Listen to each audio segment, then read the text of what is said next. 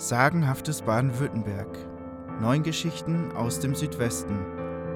Folge 1. Der Ursprung der Leprosenkapelle. Gesprochen von Rebecca Jakob. Es war tiefster Winter, als in Oberschwaben vor langer Zeit ein Adliger auf die Jagd ging.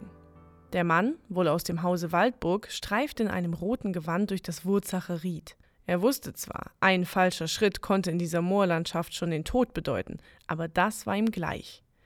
Er wollte unbedingt für seine Gemahlin ein prächtiges Sonntagsmahl beschaffen. Zudem war er ja nicht allein unterwegs. Buck lief an seiner Seite, ein Windhund, der ihn schon seit vielen Jahren auf jeder Jagd begleitete. Die Sonne begann bereits wieder zu sinken, als der Jäger ein Reh sah. Da wird meine Liebste zufrieden sein, wenn ich das nach Hause bringe, dachte der Jäger bei sich. Das Reh bewegte sich langsam in Richtung eines Waldstücks. Schnell, sagte der Adlige zu Buck, sonst ist es gleich verschwunden.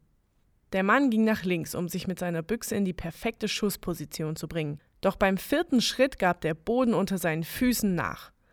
Der Hund jaulte auf, als er sein Herrchen plötzlich bis über den Bauchnabel eingesunken sah. Verdammt, dachte der Adlige. Er wusste, das Moor griff nach seinem Leben. Nicht bewegen, sonst versinkst du nur schneller, beruhigte er sich selbst. Buck, mein Freund, lauf und hol Hilfe.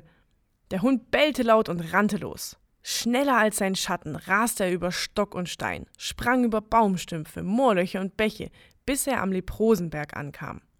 Die dort lebenden Leprakranken waren ihm sofort als mögliche Rettung eingefallen, vielleicht weil sie einfach anders rochen als gesunde Menschen. Als er den Leprosenberg erreichte, war es schon dunkel und deutlich kälter. Er bellte vor dem Siechenhaus. Im Inneren war Licht, aber niemand öffnete. Buck bellte immer lauter. Er kratzte an der Tür, warf sich gegen sie, bis sie endlich doch aufging. Na, was hast du denn, mein Junge? Du machst ja einen Heidenlärm, sagte ein Mann. Buck wies mit dem Kopf in Richtung Ried, doch der Mann verstand ihn nicht. Als der Hund aber in seine Hose zerrte und wieder in Richtung Wurzacher Ried wies, ahnte er, was geschehen war. Ich glaube, sein Herrchen braucht im Moor Hilfe, sagte der Kranke ins Innere des Hauses. Wer kommt mit? Ein Mann und eine Frau, beide mit schwerem Aussatz im Gesicht, meldeten sich. Buck wies den Weg. Immer wieder bellend und ein Stück davon eilend trieb er sie zur Eile an. Und wahrlich, keine Minute zu früh erreichten sie Bucks Herrchen. Hilfe!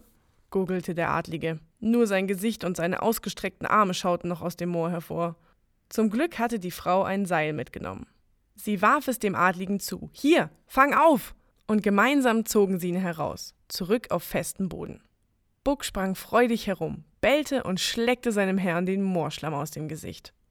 Zum Dank für seine Rettung ließ der Adlige am Siechenhaus die Leprosenkapelle bauen.